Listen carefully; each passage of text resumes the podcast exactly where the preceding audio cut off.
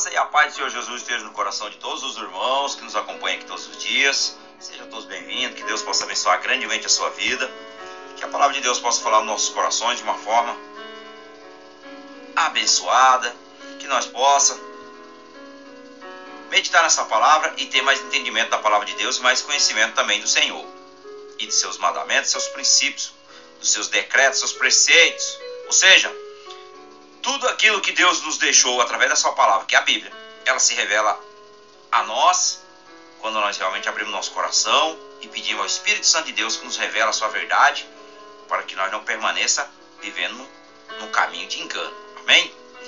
Então, a nossa palavra de hoje, nós cristãos devemos guardar o sábado? Sim ou não?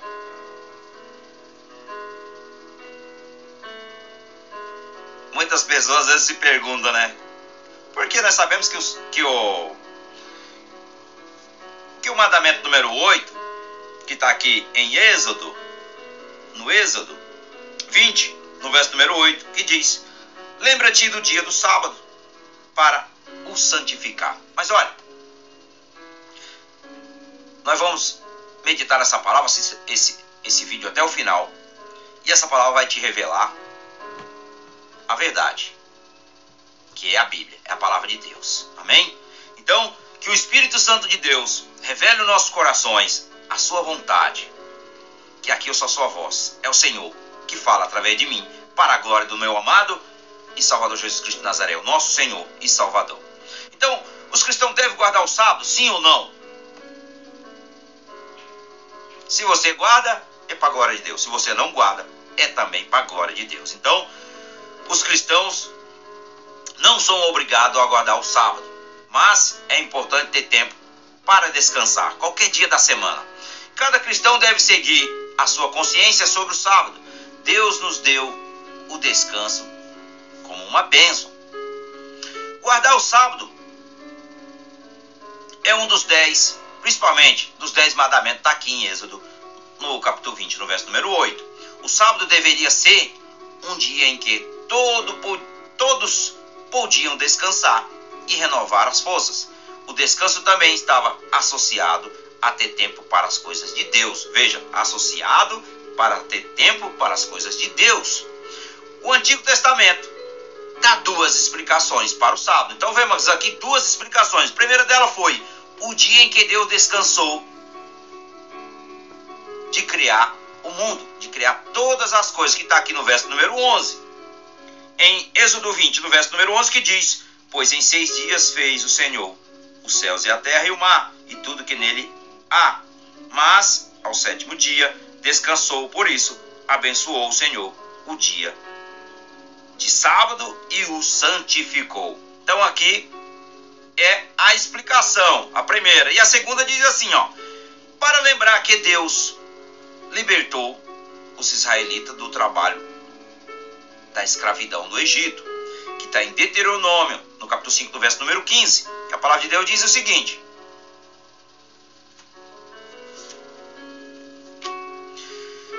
Lembre-te de que foste escravo no Egito e que o Senhor, o teu Deus, te tirou de lá com mão poderosa e com braço forte. Por isso, o Senhor, teu Deus, te ordenou que guardares o dia de sábado. Então aqui é a segunda explicação do Antigo Testamento, que foi o dia que o Senhor libertou, ou foi uma homenagem que Deus fez, e é como se eu estivesse dizendo assim, olha, lembra-te da onde eu tirei você. É como nós. Nós temos que lembrar da onde o Senhor nos tirou. Foi da sujeira, do pecado, da lama. E hoje nós estamos aqui para a glória de Deus. Amém? O sábado no Novo Testamento. Vamos dizer aqui, será que Jesus aboliu o sábado? Vamos então para a palavra. O sábado do Novo Testamento diz o seguinte: o sábado era um mandamento para os israelitas. No entanto, o Novo Testamento não diz que precisamos guardar o sábado. Não, não diz. Jesus trabalhava no sábado e curava pessoas e pregava a sua palavra. Se nós lermos aqui em Mateus, no capítulo 12, no verso 10 ao verso 12, que diz assim: E estava ali um homem com uma das mãos atrofiada. E procurando um motivo para acusar Jesus, eles lhe perguntaram: É permitido curar no sábado? E ele lhe respondeu: Qual de vocês, se tiver uma ovelha e ela cair no buraco no sábado, não irá pegá-la e tirá-la de lá? Quanto mais vale um homem do que uma ovelha? Portanto, é permitido fazer o bem no sábado. Aleluia, Senhor. Glória a Deus.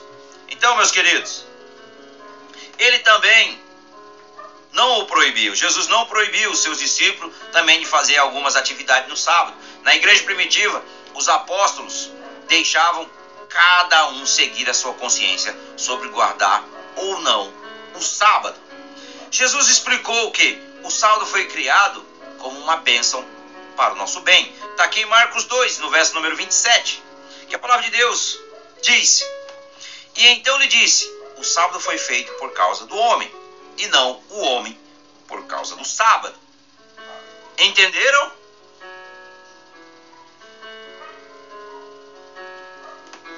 Então, Jesus deixou bem claro, deixou bem claro que o objetivo não era obedecer a regra a todo custo, mas ter o direito a descansar e a desfrutar das bênçãos de Deus. Mesmo debaixo da lei do Antigo Testamento, havia situações em que eram aceitáveis não guardar os sábados. Nós lemos aqui no verso 5 no verso 7 de Mateus 12. Olha o que a palavra de Deus diz. Ou vocês não leram na lei que o sábado, os sacerdotes no templo profanam esse dia e contudo ficam sem culpa. Eu digo a vocês que aqui está o que é maior do que o templo. Ou seja, Jesus falava de si mesmo. Se vocês soubessem o que significam estas palavras, deseja, desejo misericórdia, não sacrifício, não teria condenado inocentes. Então é muito claro o que Jesus, o nosso amado Jesus deixa para todos nós. Mais tarde a igreja primitiva passou a se reunir aos domingos que foi o dia que, quando Jesus ressuscitou. E entendendo a importância do descanso para a saúde física, mental e espiritual, os cristãos passaram a descansar no domingo. Para o cristão ter um dia de descanso é um direito, não um dever. É um direito e não um dever. Amém? Então, o verdadeiro significado do sábado na Bíblia diz: Sábado em hebraico significa o dia do descanso, ou seja, o Shabat, que é a cultura judaica, né? O descanso na Bíblia é uma bênção. Então, se nós lemos aqui em Hebreus, no capítulo 4, no verso 4 ao verso 6, que diz assim: Pois em certo lugar ele falou sobre o sétimo dia, nesta, nestas palavras: No sétimo dia Deus descansou de toda a obra que realizará e de novo na passagem citada há pouco, de jamais entrarão no meu descanso. Portanto, resta entrar algum naquele descanso, e aquele a quem anteriormente as boas novas foram pregadas, não entraram por causa da desobediência. Glória a Deus. E também aqui no verso 9 ao verso 11, também em Hebreus 4, diz assim, olha: Assim ainda resta um descanso sabático para o povo de Deus, pois todo aquele que entra no descanso de Deus também descansa das suas obras, como Deus descansou das suas. Portanto, oferecemos-nos por entrar nesse descanso, para que ninguém venha a cair seguindo aquele exemplo de desobediência. Aleluia, Senhor. Glória a Deus. Então, explica que o sábado simboliza o descanso da vida eterna. É o que diz aqui em Hebreus 4. Deixa bem claro nesse texto que é sobre a vida eterna. E também o descanso do pecado e do sofrimento. Ou seja, aqueles que rejeitam Jesus e vivem para o pecado nunca conhecerão esse descanso. Então, se você quer descansar, venha para Jesus, venha para os braços do Pai, receba seu filho como seu Senhor e seu Salvador, creia no seu coração e confesse com a sua boca para a salvação, para que você realmente seja liberto da escravidão que você está vivendo, porque só assim você terá uma vida de transformação. E também o dia do sábado em si não tem nenhum valor especial, mas aquilo que representa é muito importante. Porque o Novo Testamento deixa claro que o que realmente importa é o coração. O que realmente importa é o coração. Então devemos fazer tudo para a glória de Deus. Algumas pessoas guardam o sábado para Deus e outras pessoas guardam o domingo para Deus. Ainda outras pessoas guardam um pouco de cada dia para Deus. Isso aqui é mais importante. Todo dia. Todo dia temos que guardar um, um espacinho para Deus. Porque nós temos que trabalhar, temos nossas atividades, nós temos, nós temos uma vida e nós temos que fazer, mas temos que ter um tempo para Deus. Só nós e Deus. É isso aí, é o que eu estou fazendo aqui, meus queridos. É o que você deve fazer também. É ter o seu tempo em conhecer, em meditar na sua palavra, conhecer mais do Senhor. E aqui em Romanos, o apóstolo Paulo deixa assim, porque é, é muito claro o texto. No capítulo 14, do verso 5, no verso 6, ele diz assim: A quem considere um dia mais sagrado que outro, a quem considere iguais a todos os dias. Cada um deve estar plenamente convicto em sua própria mente. Aquele que considera um dia especial para o Senhor, assim o faz. Aquele que come carne para o Senhor, come, pois dá graças a Deus.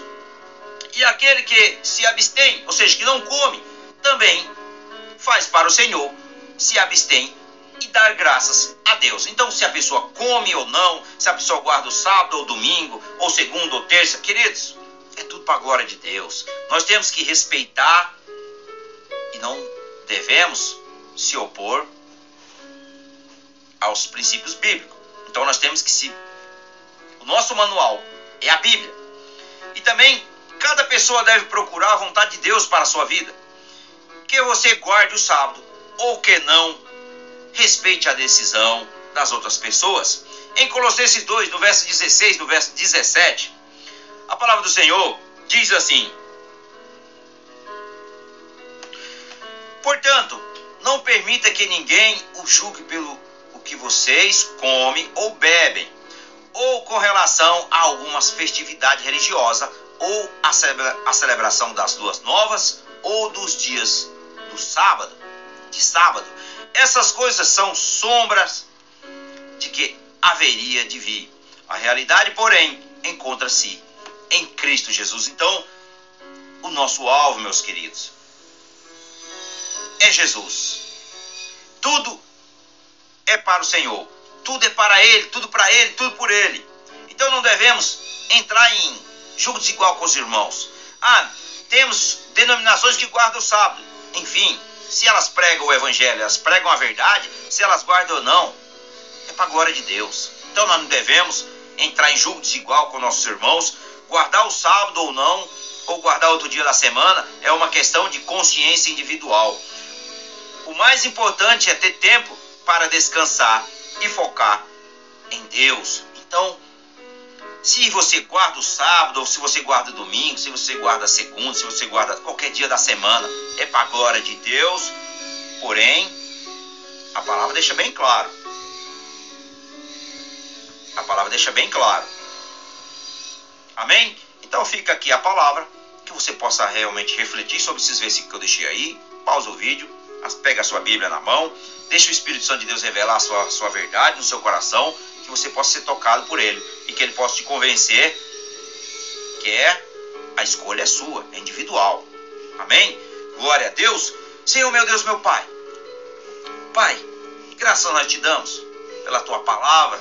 A tua palavra é alimento, a tua palavra é lâmpada para os nossos pés e luz para os nossos caminhos a tua palavra que nos liberta, a palavra que nos lava, a, a palavra que nos refrigera de dentro para fora, ou seja, eclésia, ou seja, de dentro para fora, nos limpando, nos purificando e nos ensinando, nos convencendo de todo o mal.